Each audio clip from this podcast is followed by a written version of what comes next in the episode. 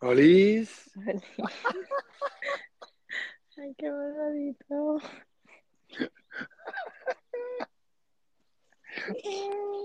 Estoy en Cambrils, Adi. Aquí al lado del No mar. me digas, no me digas. Sí, sí, sí. Somos vecinos, ¿o qué? La verdad es que casi porque, total que son 200 kilómetros. Claro. Nada. O sea que aquí yo ahora me pongo en serio a andar, en serio andar.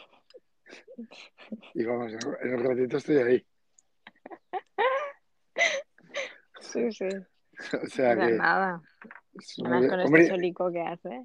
exactamente. Imagi- Vamos. imagínate, imagínate, Adi, que tú estuvieras en Finlandia, en los fiordos Mm. de Finlandia, y yo aquí.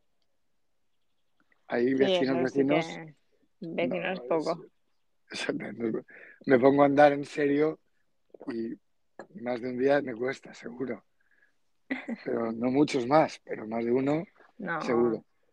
Y aparte, cuando llego al fiordo digo, Adi, pues aquí tienes más fresco que, que en Cambrils. Y aquí hace como un sol diferente, ¿no? 30 grados bajo cero. Esto es otra cosa, ¿no? Como cuando iba a verte a Alemania, ¿no? Esto es otra cosa. Llegas allí, claro, fíjate, ahora que ya vives esto todos los años y ya estás Mm. en Cambridge con este sol, ahora imagínate que de golpe te vas a Alemania, ¿no? No, no a Alemania Ala, solo, sino No. Así ala, como a sino vivir y tal. a Widmund, a, a Zittel, ¿no? Allí, Sí, en plan. Y a vivir plan. y tal, ¿no? da igual, a visitar. Mm. Y Ah. llegas y dices, wow, esto es otra cosa, ¿no? Ya bajas del avión, ya no hace este calorcito. Mm. ya bajas del avión y ya es otra cosa, ¿no? Ya, ya notas que en todos los sitios hay calefacción. Y dices, pero estamos en abril, ¿por qué tienen calefacción? Y sales a la calle y dices, claro, ya entiendo por qué tienen calefacción. Claro. Claro, y entonces es otra cosa. Vivir con la calefacción en abril suena un poco raro para mí. Entonces es como, es otra cosa. Luego sales a la calle y en vez de salir, yo ahora mismo estoy aquí en la terraza, estoy en la sombra, ¿eh? Porque al sol ya empieza a ser una cosa interesante. Y estoy con- en bañador, con una camisetita, pero que me la acabo de poner, ¿eh? Porque si estoy al sol, me la tengo que quitar. De esto a irte a Alemania a decir, ¿qué pantalón largo me pongo hoy? ¿Qué calcetines? ¿Qué... A ver este suétercito de algodón, lana y una chaqueta.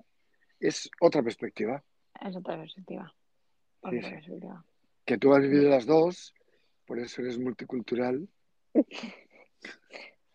Soy muy en trend, soy muy fashion, multicultural. ecológica y sostenible. Todo el pack. Vale. Efectiva- Efectivamente. Y hablo, hablo dos lenguas. Y una tercera como si fuera una de las dos primeras. Wow. En fin, vamos, Bueno, que nos estamos perdiendo hoy. Estamos descentrando. Es que claro, empiezas tú.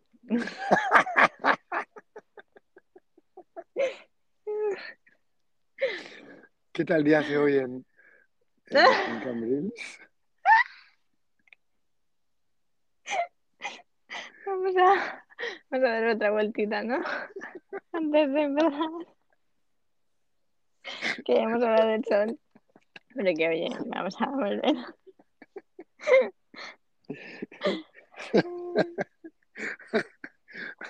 Cada uno tiene, cada uno tiene sus estrategias. Claro.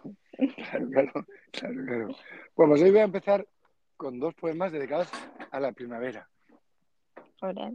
y luego más cosas, pero entrada dos, dos dedicados a la primavera porque tengo muchos poemas dedicados a la primavera. Muchos. Sí. Y mm, debe de ser que me importa, ¿no? Algo. También al, al, al verano, sobre todo al principio del verano. Es cuando vas las primeras veces al mar, las primeras veces que cenas por ahí en manga corta y aún no hace ese calor asfixiante. Mm, Entonces, eh, creo que en vez de una, una, una estación, no sé si sabes que, que los romanos tenían cinco estaciones en vez de cuatro. Ah, no. Entonces, sí. Entonces el, el, el, el, el ver anus, el verdadero, el verdadero año, o, o algo así, no sé si, si la traducción sería esa, pero es ver anus, Ah, ese se producía en lo que ahora, digamos que sería eh, la, la parte que yo creo que es muy agobiante, que es del 15 de julio al 15 de agosto. Por lo menos en Valencia, ¿eh? Es esos, ese mes en Valencia es como que te lo tienes que pensar todo, porque, vamos, solamente pensarlo ya sudas. Imagínate cuando te pones en marcha. Eh, entonces, eh, eso es un poco agobiante. Pero luego está primus verum, o sea, antes del, del, del El ver verano. annum, Ah, porque no sé ahora si era primus verum, luego ver annum y luego estio. Creo que es así. Creo que es así. Entonces era en realidad primus verum mm, y verum annum, si es que más o menos es así en latín, eh, sería lo que yo creo que para mí es la maravilla del año, que es desde, digamos, mediados de marzo hasta ese 15 de julio, ¿no? Aquí en Valencia, por lo menos, ¿no? Que mm, sería primum verum, que sería antes de, de- de ese verum annum, ¿no? mm, Y que es- comprendería, comprendería eso de mm, mediados de marzo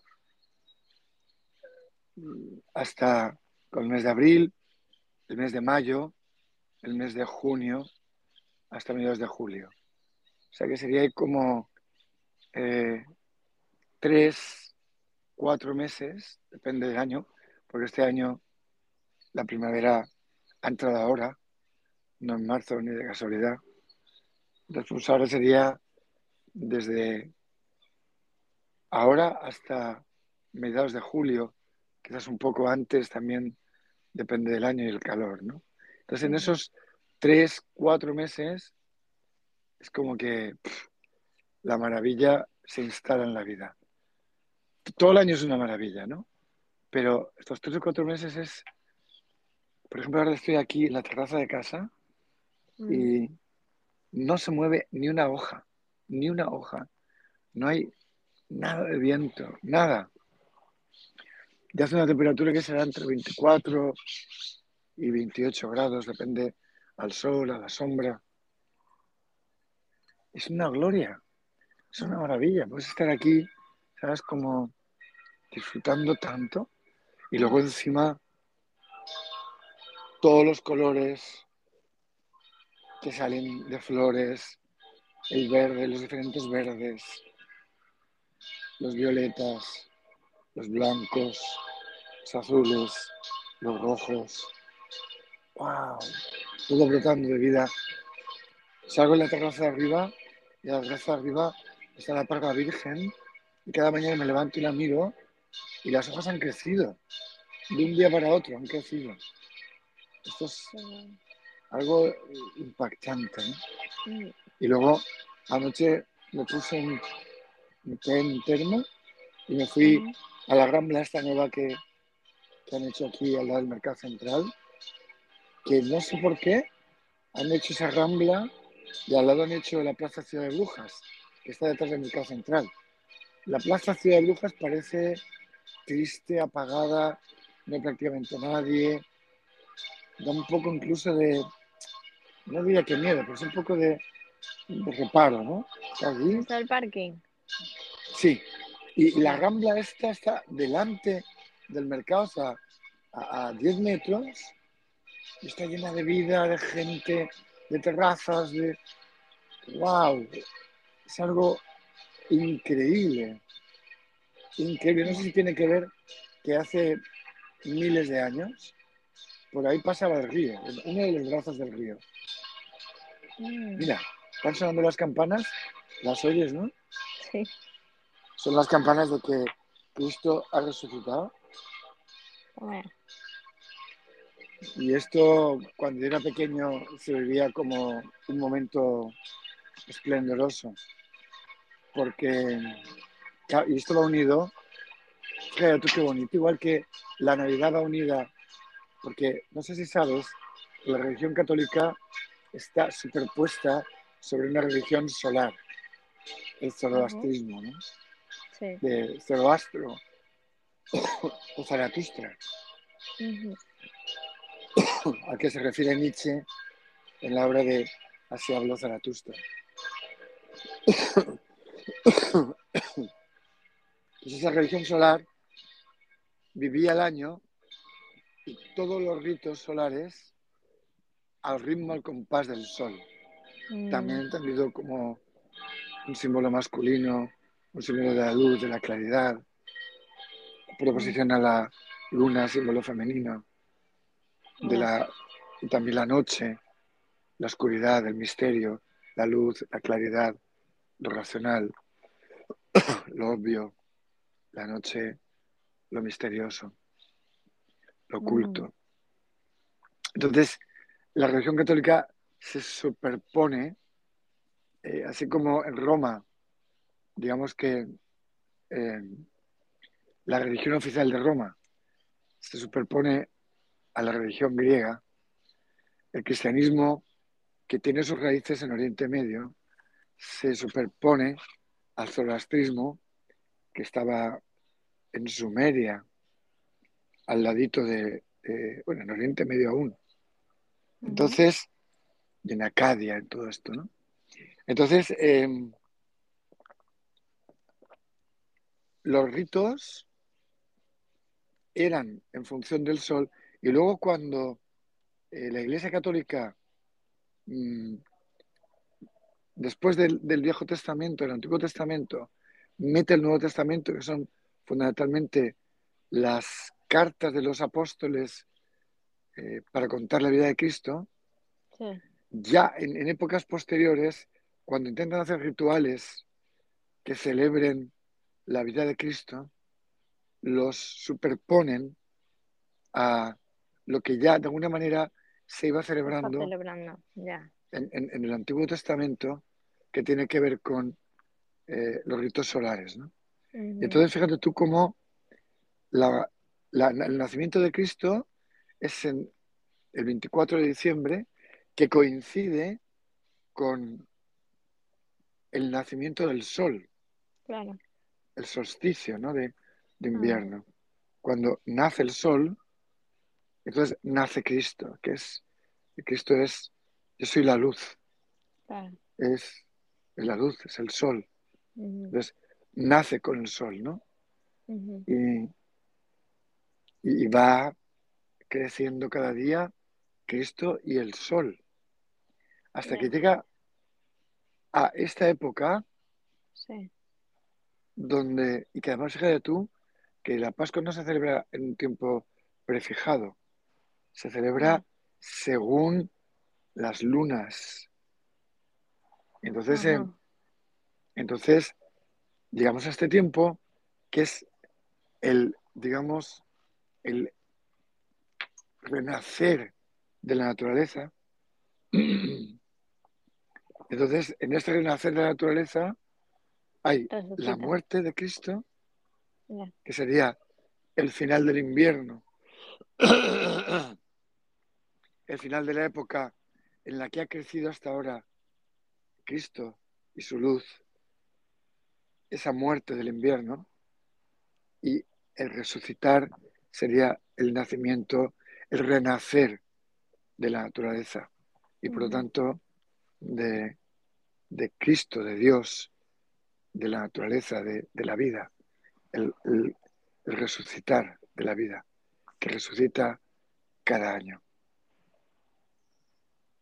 Ayer estuve viendo la segunda película de Harry Potter. ¿Ah, Estoy sí? preparando, lo estoy preparando para cuando los vea Cyril. Y Ah. Hacerme el chulito, claro. Em, entonces, el, el director de Hogwarts, Sí. de la escuela, tiene un ave que es el ave fénix. Ajá. Entonces eh, es muy chulo porque eh, delante de, de Harry Potter el ave fénix muere. Entonces un montón de cenizas, inmediatamente salen un montón de cenizas de su cuerpo y viene el director y Harry Potter le dice, oh, qué pena, ha muerto y tal y cual. Le dice, no, no te preocupes, esto solamente es eh, una muerte más. El ave fénix tiene un montón de muertes. Harry Potter no acaba de entender. Así. El ave fénix resurge de sus cenizas. Entonces, la cámara enfoca un primer plano de las cenizas del ave fénix y de ahí saca la cabeza y renace. Oh. Y se muere cuando le toca morir, porque ya ha cumplido el ciclo y luego vuelve a renacer. Mm, Esta más que es una metáfora de cuántas veces morimos en la vida y volvemos a renacer y volvemos a renacer.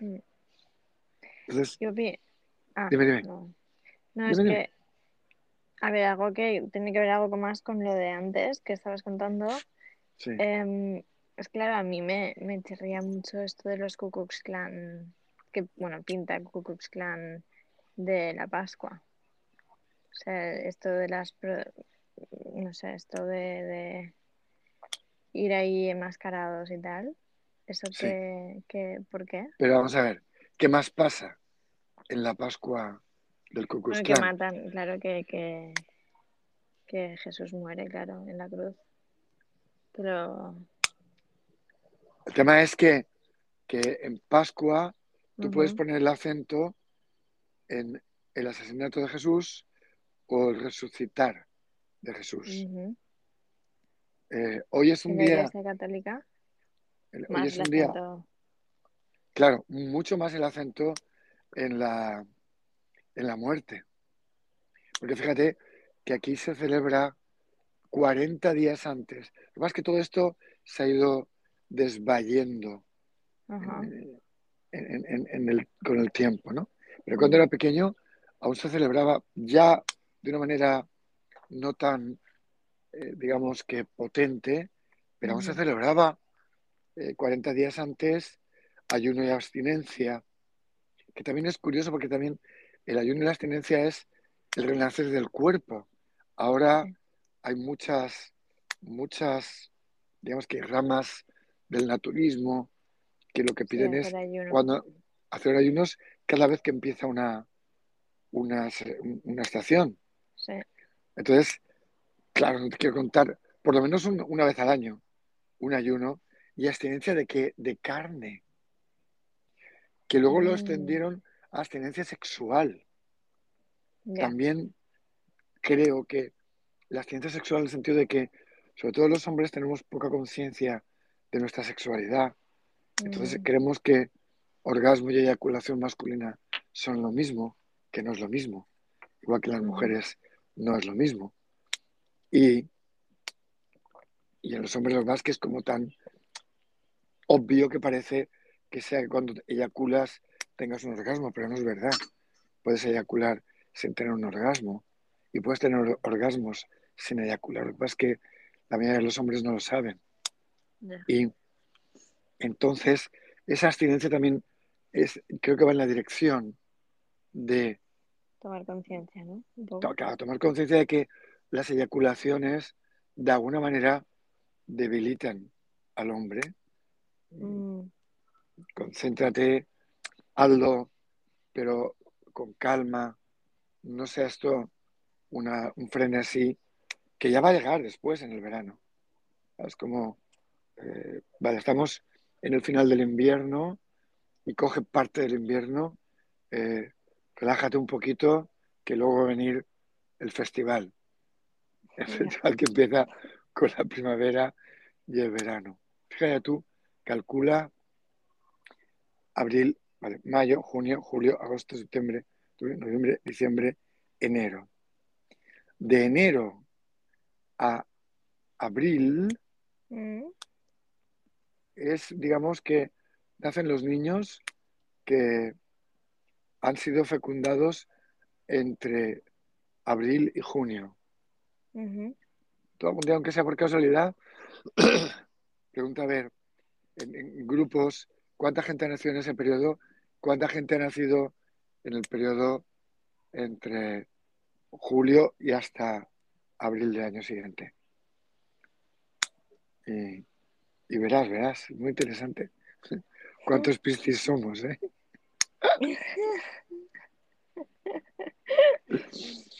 Entonces, eh, el ayuno también tenía que ver con una purificación para el renacer del cuerpo. Todo esto lo hemos perdido, pero tiene una, una base natural muy interesante, porque durante 40 días era como la concentración en la muerte y la preparación para el renacer. Entonces, el ayuno también tenía que ver con limpia tu cuerpo. Fíjate también, no sé en el judaísmo, pero en el... En el, ramadán. Sí, el ramadán los musulmanes, que también es limpiar, ¿no? Sí, en el judaísmo también. Está, o sea, justo ahora también están con esto. Ah, también. Están con pesa, sí. Y, mm, de hecho, justo acabo de hablar con una amiga judía mm. que, que ahí no pueden, no pueden comer, Luego tienen otro día que, ahí sí que hacen ayuno completo, pero ahora en no pueden comer eh, trigos ni, cereales ni cualquier cosa que pueda eh, elevarse. O sea, que algo que tenga como algún tipo de levadura propia. nada de trigo, nada de... Bueno, básicamente prácticamente solo arroz que pueden comer levadura y azúcar. O sea, que, todo lo que los hidratos tienen de, ese tipo de energía. no, pero el azúcar que está en la levadura, los carbono. Sí, sí, sí. Que es lo que en aquel momento, que no había azúcar, era lo que daba ese chute de energía. También para que te calmes, para que bajes antes del subidón. Porque también eh, cara al, al estío, es cuando viene el trigo nuevo y el, chute de, cereales. También calcula que en esta época, si el cereal viene del verano, en esta época va quedando poquito cereal. Y hay que, hay que intentar controlarlo, ¿no? Hasta que llegue el nuevo, ¿no? Pero es muy interesante porque esos 40 días que Aquí se llaman, ¿cómo se llama? Eh, no es Pentecostés. La cuaresma, claro. La cuaresma. De 40, la cuaresma. Se supone que hay que vestir ropa oscura. Se supone que uno tiene que estar. Es también el tiempo propicio para entrar dentro de uno mismo. Para mirarse a uno mismo. Para el viaje interior esa muerte también esa parte de uno que ya no sirve, que ya se ha acabado, que ya ha caducado, por decirlo de alguna manera. También fíjate tú cómo aquí fallas es quemar lo viejo, que se hace también, que es anterior, ¿eh? esto es cuando estalla todo, digamos que fallas es el símbolo de cuando empieza la primavera. Y abril, en cambio, es el símbolo de cuando estalla, de cuando empieza, ¿no? En, marzo, digamos que empiezas a notar este calor, empiezas a tener días ya de mucho sol, empiezan a salir eh, brotes, pero en abril es ya el estallido y en mayo ya es la culminación la primavera, ¿no? Entonces, hoy era el día en que de repente todo eso, todo eso se acababa. Mm.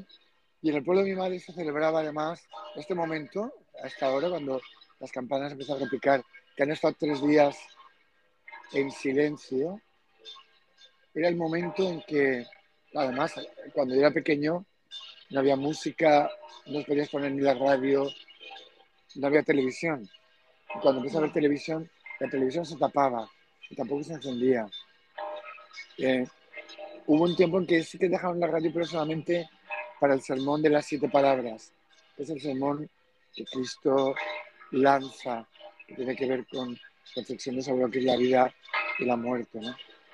Y todo eso, digamos que de repente hoy se acaba. Las chicas esperaban este día para ponerse vestidos con colores eh, hermosos, eh, que, que, empezaran a, a, tener algo de piel que se puede ver, eh, el corte de pelo, todo, todo, prepararse para el día de hoy de, de la, del estallido de alegría. Hoy se cogía la matanza del cerdo, la carne que se había matado en, enero y que se había guardado en tinajas con aceite de oliva, frita. Mi, abuelo tenía una gran sartén donde se freía el cerdo, que según mi abuela se la quitaron en la guerra y era el orgullo de la familia de mi, de mi abuelo, porque entonces se ponía esa sartén en la lumbre y, y, allí se freía, no del todo, se freía, digamos que se sofreía eh, un poco, se doraba un poco el cerdo troceado y se guardaba en estas tinajas de aceite y hoy se sacaba. Entonces se comía, se almorzaba, o sea, se estaba en ayunas hasta que se hacía la procesión en la que se encontraba ya no el Cristo muerto, sino el niño Jesús. Es decir, el que vuelve a nacer. Se mm. encontraba con su madre. Pues su madre está a los pies de la cruz. muy interesante porque ahí, en, todo, todo, el, en todo el proceso de la Pascua, la crucifixión y resurrección de Cristo, el Padre de, Cristo ha desaparecido por completo. la figura paterna no está. Para nada. Mm. Para nada. Muy interesante. ¿eh? Están los apóstoles, pero eh, no está la figura paterna. ¿Pero porque es Dios o qué? No, no. Es que la historia la cuentan así. Claro, también se supone que cuentan que el, padre eh, no biológico, porque se supone que Cristo es engendrado por, eh, digamos que la divinidad. Sí. En un cuerpo de mujer, ¿no? Mm. Se supone que el que era su padre no es su padre. Eh, entonces, y aparte que era muy mayor. Entonces, se supone que cuando él muere en la cruz, que tiene 33 años, su padre ha muerto hace siglos, ¿no? Y aparte... duro eso eh, también. un poco un modelo modelo familiar ya muy moderno esto. bueno, en fin, vale. Pero tienes que mm. tener en cuenta que eso mm. deja paso a que su padre sea Dios. Ya. Por eso él en la cruz llama a su padre. dice, padre, padre. Eh, y entonces le dice que ahí sí que está su padre presente, su padre como Dios, ¿no? Le dice, eh, ¿por qué tengo que pasar esto, no? Esto, esto, esto cuento de qué, ¿no? Eh, no sé si en, hebreo o en, en hebreo es Elaim, Elaim, no sé, no sé si es así, creo que es en hebreo, aunque el Nuevo Testamento originariamente no está escrito en hebreo. Entonces, eh, claro, él, habla con su padre, que es Dios. Su padre está ahí presente en cuanto figura divina, ¿no? Sí. Pero no está presente como figura humana. Y ahí está la madre a los pies de la cruz llorando, ¿no? ¿Y qué respuesta le da para, a Jesús de por qué tiene que pasar por ahí? Pues la verdad es que no te sabría decir exactamente la respuesta que le da. Es que en Alemania lo que les dicen. Ah, no, perdona, ¿qué? No, no, dime, dime, dime, perdona. Que es como una liberación para el pueblo. O sea, como que Jesús pasa por ahí para liberar el pueblo. Mm. Y eso es lo que nunca he entendido, porque es como que tiene que ver eso con la liberación del pueblo. Bueno, desde una perspectiva, digamos, de de, de la conciencia universal, si tú te liberas, tú liberas a todos los demás. Ya, pero ¿por qué él, se libera crucificado? O sea, Porque atravie- atraviesa la muerte. Y al atravesar la muerte eh, y volver a la vida, muestra que la muerte, como nosotros la entendemos, no existe. mm, Lo que pasa es que esto, en el cristianismo no se vive así. Se vive como que Él lo hace porque es Dios, pero nosotros no lo podemos no lo hacer. podemos hacer.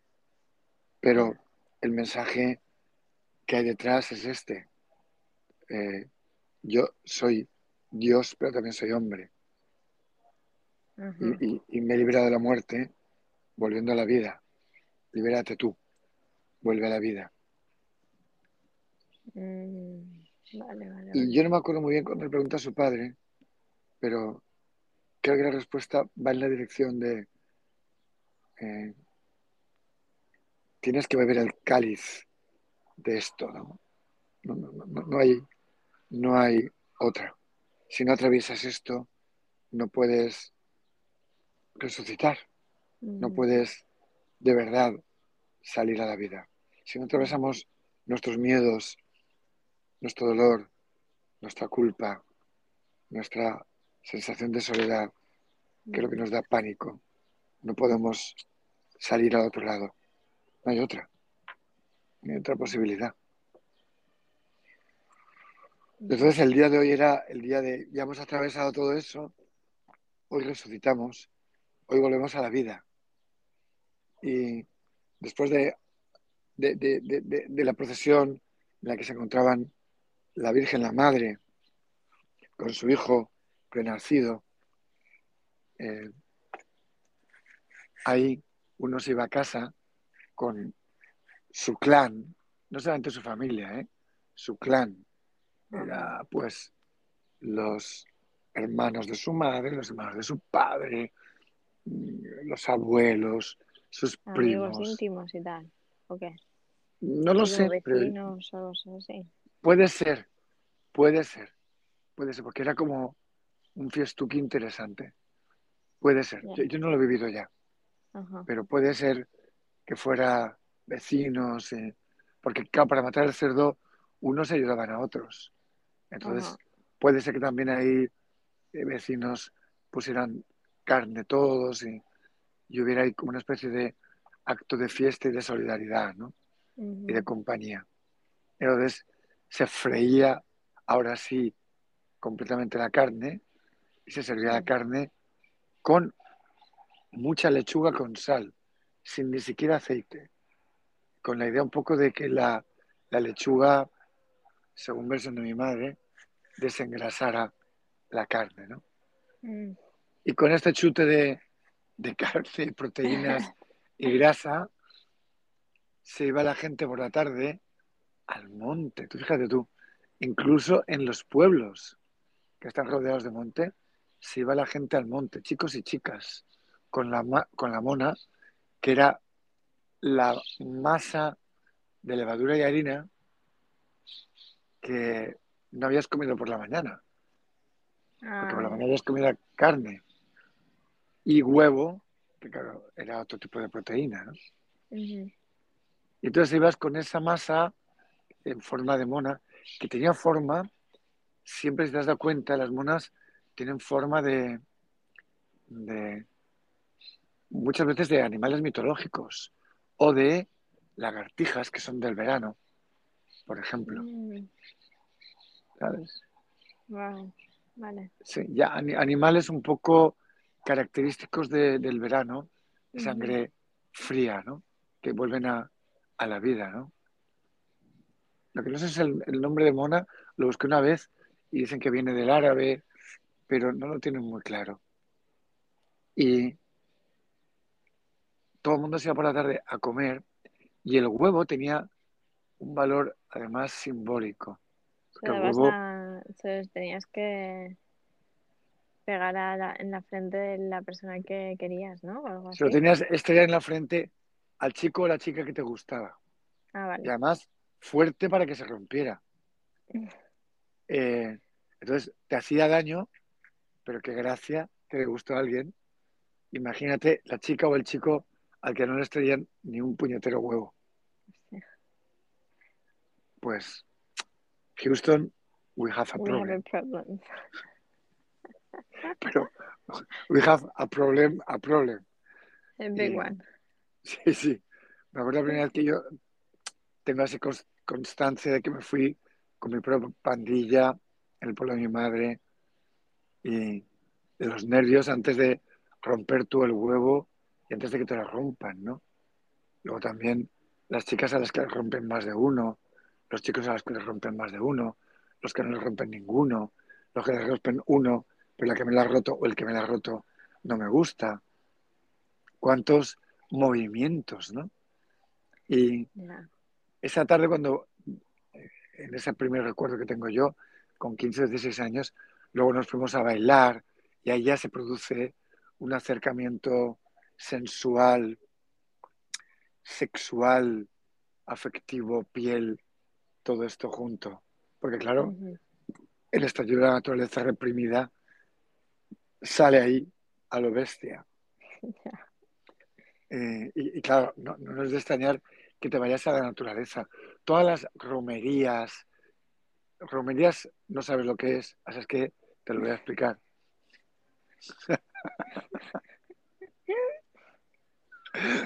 Mm, Viene de el romero y la romera, es decir, el romero está en el monte, la romería tiene que ver con ir a donde está el romero y el que va a donde está el romero es un romero, ¿no? Y eso se decía de una época del año donde se iba a las ermitas que están en medio de los- del monte, cerca del pueblo, pero en medio del monte, que están, también están superpuestas sobre los templos que estaban edificados en medio de la naturaleza para las diosas de la naturaleza romanas, fundamentalmente romanas. Y entonces, claro, la naturaleza es vida y la vida es sexualidad, ¿no? Entonces, en estas romerías que se solían hacer en primavera, verano, en todos los pueblos, ahí las chicas se ponían las mejores ropas, los chicos también. Se había acabado las faenas, de, de, por ejemplo, del trigo, o aún no habían empezado. En fin, las romerías se hacían durante el verano, ¿no? Esto es más verano, ¿no? Entonces, ahí, ahí, o pillabas cacho o lo tenías complicado. O pillabas novio o novia o ya lo tenías complicado para todo el año. Porque ahí era el desatarse de- de- de- del, del deseo, ¿no? Ujú. Y, y entonces eh, se desataba el deseo y podía pasar cualquier cosa. Y además podía pasar donde también, en medio de la naturaleza, no tan controlada, porque en un pueblo, el que tú mm, tuvieras una relación con una mujer o con un hombre era muy difícil en el pueblo. Pero en medio de la naturaleza, imagínate una naturaleza muy llena de árboles, eh, una ermita en medio de, de un bosque lleno de árboles, el alcohol que rueda, el vino Mm. sobre todo, no alcohol como ahora, sino vino, que te pone Ya. en un estado de embriaguez, pero no como alcoholes como el ron o el whisky o el coñac, Ujú. y que tampoco tendrías que beber muchísimo para que te quedaras allí completamente inutilizado, ¿no? Y el que te puedas perder, digamos que cada pandilla se dispersaba por el monte de alguna manera y allí había sitio donde poderte esconder. Y podías tener relaciones, digamos, con el vino, con el calorcito de la primavera. Y allí, en cuanto hubiera una relación, ya estabas pillado. Ya. Aquello ya era, eres mi novio, eres mi novia, y nos casamos. Entonces, se hacían esta especie de noviazgos en ese momento. Ah, Y todo empezaba el día de hoy, el domingo de Pascua, el domingo de resurrección. Joder, qué día, ¿no? Sí, además es un día hoy exultante, exultante. Hay una luna curiosa. Se mueve un vientecillo tibio y juguetón. Las calles y las gentes están de otra manera. Ah, no lo he dicho, ¿verdad? Es primavera. Es noche de primavera. Divina primavera. Qué luz al atardecer. Otra vez ese silencio sostenido y el leve piar de los vencejos que han vuelto o que nunca se han ido. La invitación a pasear, puertas abiertas, ventanas con flores, todo estalla. Y pienso que el universo es oscuro, pero lleno de luz. Y que si viajara de alguna manera por él, llevaría dentro todos los colores, todas las maravillas que se pueden acumular. Las vería en mí, sin necesidad de mirar. Digo yo, bendita primavera.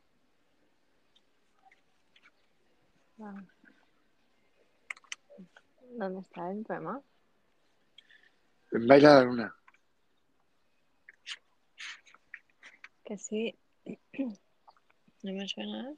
A escucharlo así, es que cambia todo. Sí, a que sí, ¿eh? Ah, Claro, es que en realidad el próximo libro, libro que hagamos de poesía, Adi, Mm. tiene que ser con algún tipo de conexión para que estén leídos los poemas. Entonces que puedas leerlos tú y puedas poner allí a lo mejor lo que puse en el otro libro de un QR, ¿no?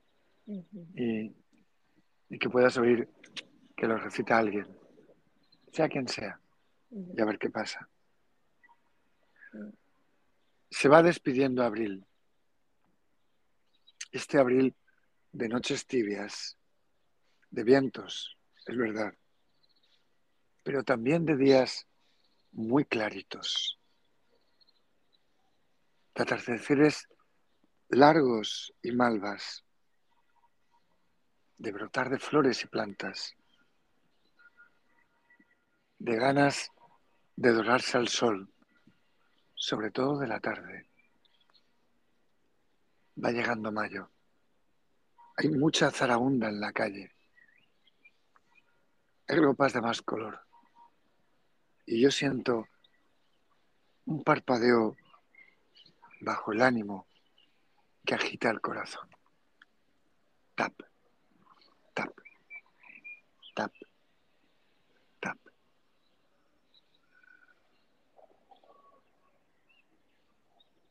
Mm. Sí, hay que escucharlos así, ¿eh? La zaraunda es una palabra Ujú. que no solamente es que no conoces tú, no la conoce nadie. Mm. Entonces zaraunda es este bullicio y alegría de gentes en la calle, como anoche en la rambla del mercado. Yo lo voy a llamar así porque me parece que es una rambla. ¿Es donde estaba el Muez antes? ¿Perdón? ¿Es donde estaba el Muez antes? Exactamente. Ahí. Que fíjate tú, lo ha traspasado cuando ahora sería el chollo de su vida. La vida lo que es. Hay un pequeño sobresalto intrascendente.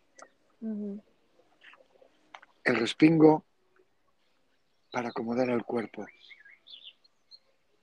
que se despierta casi inconsciente. Una mano, un brazo desplomados sobre tu pecho. El sueño ágil que regresa entre las brumas del fresco, del frío.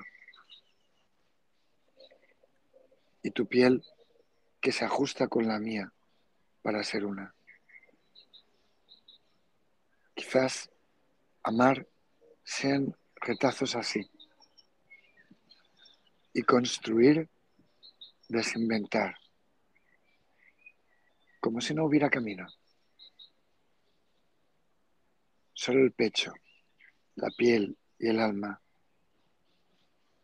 los deseos más ocultos y hasta el pánico más irreverente que se concuerdan sin remedio en ese punto imperceptible en medio de la noche. Qué potente, ¿no?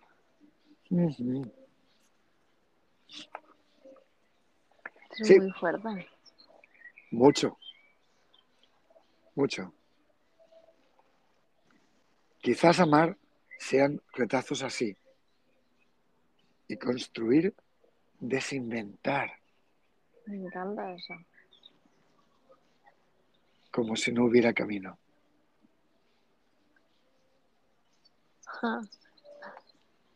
Como si Es no que camino. Es que es increíble, ¿sabes? Porque hay una serie de cosas en todo lo que leemos Mm, que yo digo, desde luego, lo único que hizo ese tipo que se llamaba igual que yo fue dejar que algo pasara, porque esto se lo digo después de otra manera, mucho más elaborada y consciente, claro, a Sergi y a otra gente, ¿no? El, el, el vídeo ese que te he mandado de Sergi. De, del amor, efectivamente, que él hace el día 14 de febrero. Mm. Sí, Habla hace un de año cómo- ya, ¿no? Esto fue en la pandemia. Es que ya lo escuché en la pandemia una vez. Yo creo que sí, porque yo también creo que lo había escuchado ya. Mm, Mm. Pero es interesante también cómo cambiamos, porque ahora lo he escuchado de otra manera completamente diferente, con ¿Cómo? muchísima más conciencia. ah,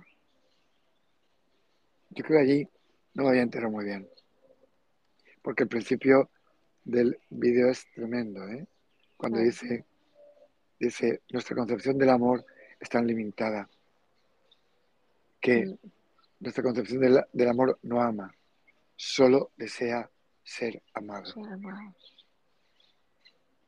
Mm, eso te das cuenta de que es completamente cierto. O sea, uno solamente reacciona ante estímulos de gente con la que se cruza la mirada y piensa, wow, ¿cómo me está mirando? No piensa cómo la estoy mirando yo o cómo la estoy mirando yo, sino cómo me está mirando, ¿no? Cuando uno se pone Mm. nervioso, verdad, es cuando la otra o el otro le dicen de quedar, o cuando tú les dices de quedar, el otro o la otra dicen que sí. Ahí es cuando uno se pone súper nervioso y atacado, ¿no? Cuando yo quiero que el objeto de deseo me, me corresponda. Ahí es cuando yo digo que estoy enamorado. Cuando quiero que la otra o el otro me, me bese, me ame, se tire encima de mí, me desee. Eso es lo que entendemos como amor. ¿no? mm, Y, y construir, desinventar. Cuando él sigue hablando del amor, sigue hablando del amor en términos de, de soltar. Es decir, de desinventar ese invento que hemos hecho al que llamamos amor, que no es amor. Y dice, cualquier relación está perfectamente diseñada para que sueltes tu concepción limitadita del amor. Por eso el otro siempre te va a estropear tu concepción del amor. Y te Mm, vas a dar cuenta más tarde o temprano de que el otro no ama como yo quiero, de que no hace las cosas como yo espero, de que las cosas no van por mi camino, de que le gusta algo que a mí no me gusta, de que no es detallista como yo esperaría. de- Y dice Sergi, porque claro, cada uno tiene una concepción del amor súper limitada y personal. Ya. Con lo cual, nadie en el universo va a coincidir conmigo. Mm, Nadie. Así es que está cantado que con quien yo esté no va a coincidir conmigo. ¿Y cómo termina? Porque lo vi justo hasta el minuto 17 creo. Y aún me quedaban ahí como 10 minutos. Pues interesante que lo vieras tú, ¿no? Sí, ya, pero ya que estamos hablando de ello. Es que es bastante complejo, ¿eh? Sí. Yo lo he visto dos veces y la segunda me he puesto a tomar notas, seis páginas de notas, ¿eh? Hostia.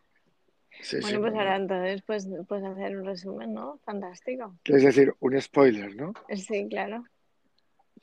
Un spoiler. Y la gente que nos escucha, que no ha escuchado las, los 17 primeros minutos, esos ni cuentan, ¿no? Ya hemos, ya hemos hablado de esto. O sea, ya el, el comienzo ya está cubierto. Eh, ¿Tú oíste las fases que él marca de lo que es desinventar para ir al encuentro del amor universal Sí, profundo? sí, me, me quedo. Empieza por. Lo primero de todo es ser consciente de que no tienes ni idea de qué es amar, sí, de que eres un ignorante. ajá. Sí, creo que esto ya lo hemos dicho bastante en el podcast, ¿no? Que nos cuesta un poco describir esto. Vale. Lo segundo, la segunda fase que Ajá. él nombra es la frase de la fase de eh, empezar a investigar a través de la ignorancia qué partes hay en ti que no aman, que no tienen esta vibración, por decirlo así. Porque él dice que el amor universal es el equilibrio perfecto, es la conciencia, es la inteligencia universal, que todo lo equilibra.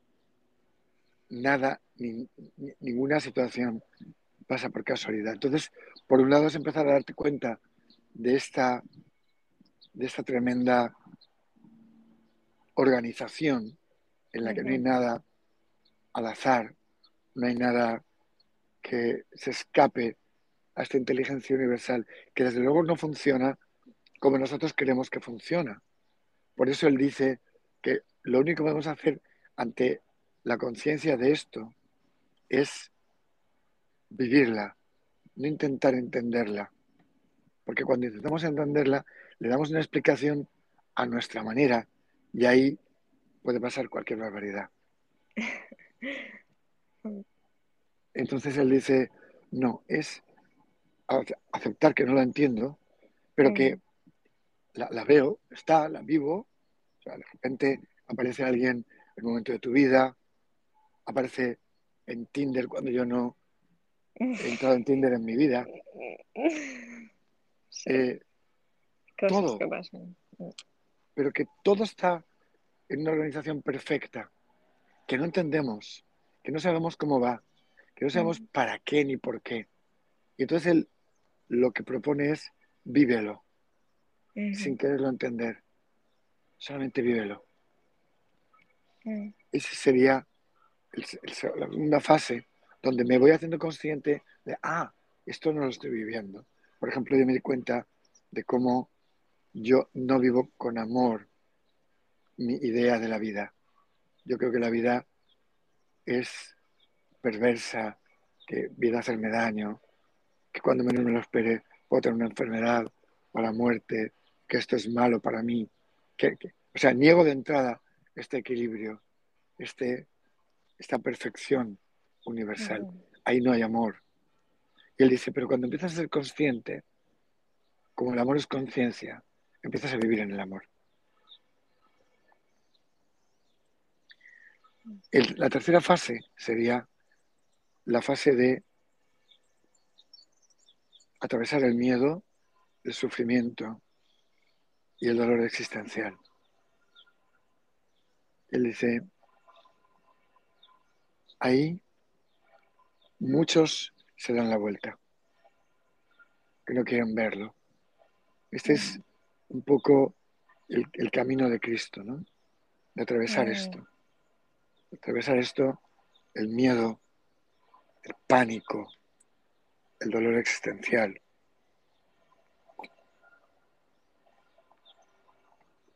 el sufrimiento.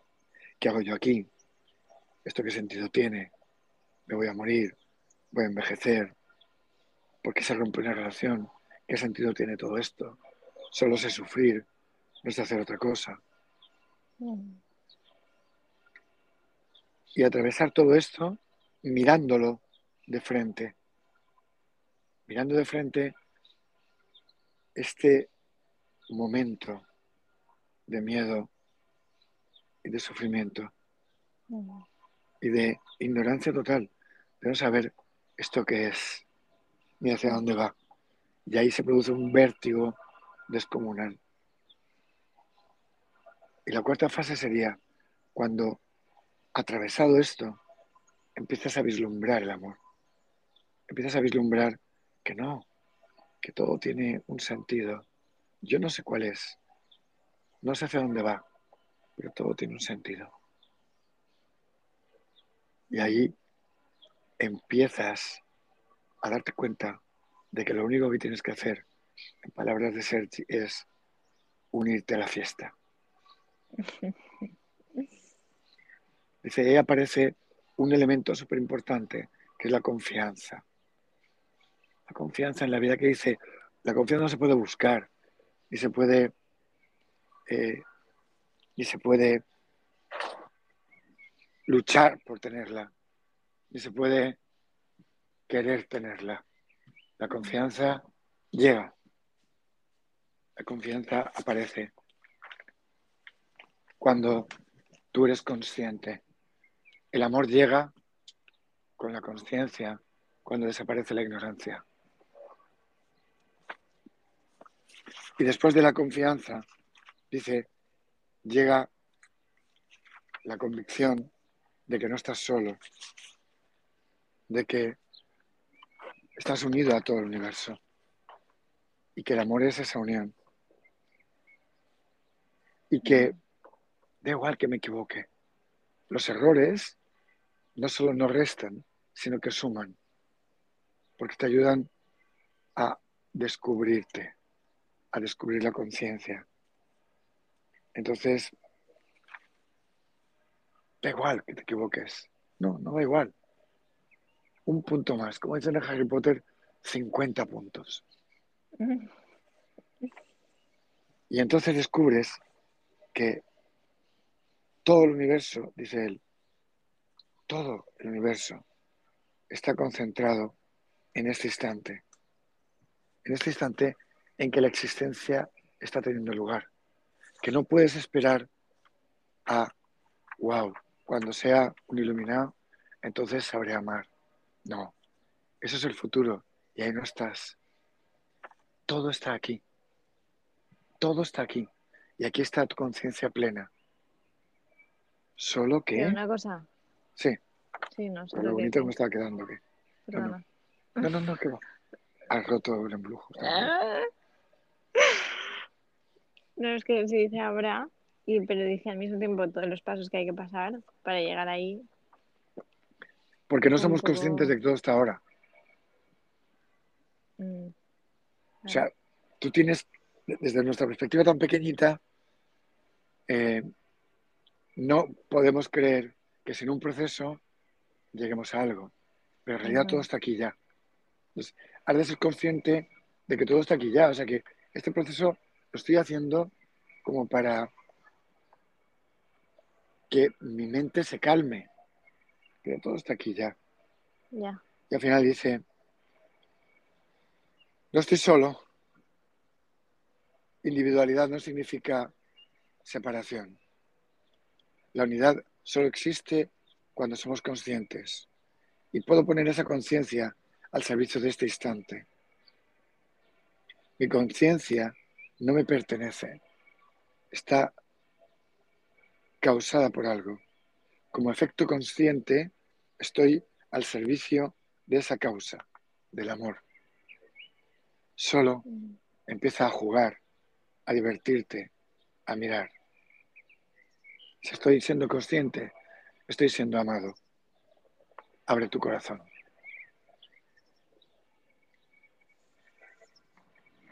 Ole. Qué buen final, ¿no? Mm, como si no hubiera camino, solo el pecho, la piel y el alma, los deseos más ocultos y hasta el pánico más irreverente, que se concuerdan sin remedio en ese punto imperceptible en medio de la noche.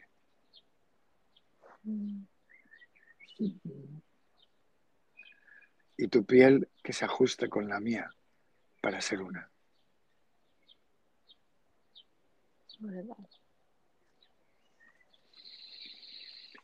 Bueno, bendita primavera. Sí, te digo. Creo que te toca a ti. Porque esto va Em, llegando a su fin. Va llegando a su fin. he elegido Porque una, Hoy una te de tendrás que ir. Sí, sí, a no sé dónde, a no sé cuántos. yo tampoco. Pero sí, sí, seguro. Vale, vale. A ver, voy a intentar leerlo porque es, de una foto que has hecho de, de un Una de las historias de... Te sí, escribí el- entre el año pasado y el otro, ¿no? Desde que empezó el confinamiento, más o menos. sí. Voy a intentar leerlo, pero hay algunas palabras que a veces me cuesta leer la, la letra. Em, Se puede hacer grande, me- ¿eh? No me digas. Sabía que te iba a picar esto de que se puede hacer.